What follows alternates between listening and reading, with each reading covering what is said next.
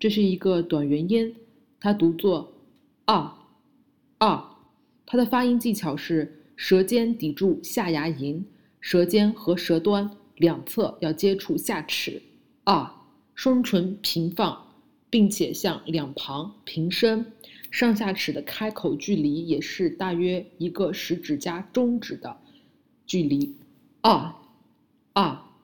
下面是包含短元音啊的单词，请大家和我一起朗读一下：bus、but、bug。cut, cup, pup, rung, sung, gun, nut, sun, fun, dowl, lush, rush, shut, thus, junk, mum, mug, mud, duck, luck, suck, just, must, dust, hunt, plus, plum，下面呢是包含这个音标的五组句子，请大家和我一起朗读一下。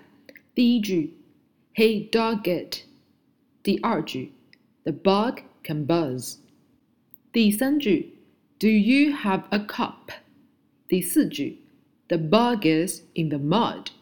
第五句，It has dust and rust on it。好，我们继续朗读关于短元音 r 的同义词。but, but, some, some, town, town, down, down, rough, rough, some, some, bust, bust, trust, trust。 最后就是变音环节，在短元音 r 里面有两个和它比较发音近似的音标，我们来一起看一下。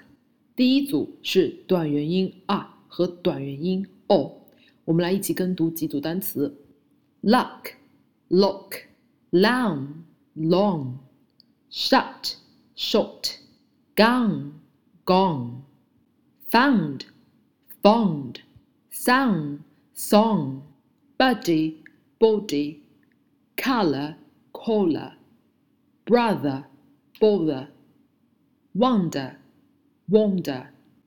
第二组是短元音 r 和短元音 a 的混淆音，我们来一起读一下。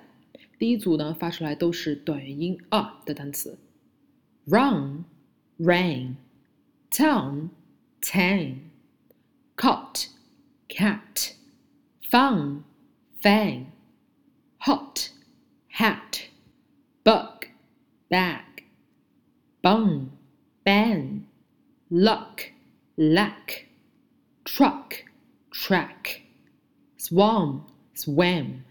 以上内容请大家反复聆听、跟读、模仿。